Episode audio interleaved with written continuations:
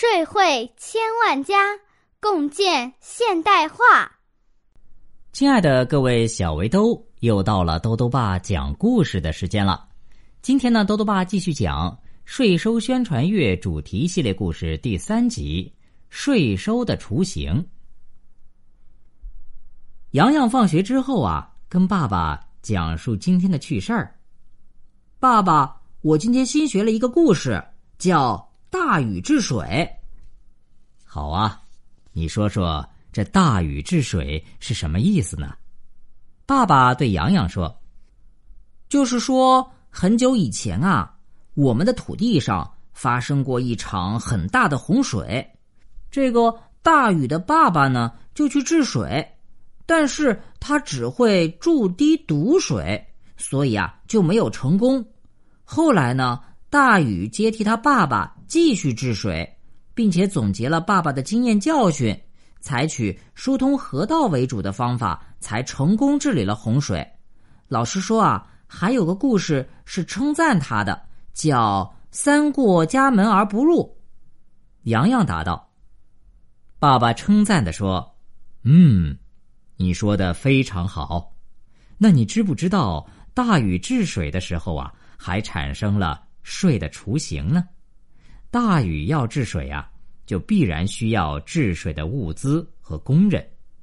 当时啊，洪水威胁了各个部落的生存发展，因此大禹就让各个部落缴纳一定的物资，根据需求强制分担，定期供应，这就有了税的雏形。大禹利用各个部落缴上来的税，保证了物资供应，这才能够成功治水。哦。原来税是这样产生的呀，那我们现在的税也是这样吗？洋洋问。爸爸笑着说道：“哈哈，现在税收啊已经有了很大的发展了，所以呢有很多相同点，也有很多不同点。相同的地方，比如税一直都是国家强制无偿征收的，取之于民，用之于民。”不同的地方呢，比如在古代啊，国家按照人口、田地征税，经常呢是一些实物税，比如说粮食、牛羊等等。但是现在啊，我们缴税只用交钱，这是社会的发展和进步。嗯，我知道，征税是为了保卫祖国、建设国家，这样我才能去上学，才能去公园里玩儿。洋洋。拍手说道：“好了，小围兜，今天的故事呢，到这里啊就讲完了。没想到吧，大禹不仅会治水，这治税也有一套呢。他通过征收拿到的粮食和物资，保障了治水工程的顺利完工。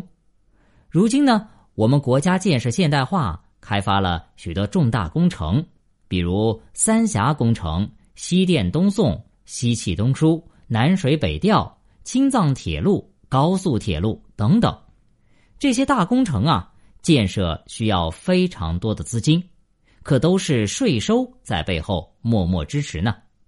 你觉得生活中还有哪些工程是用税收来建设的呢？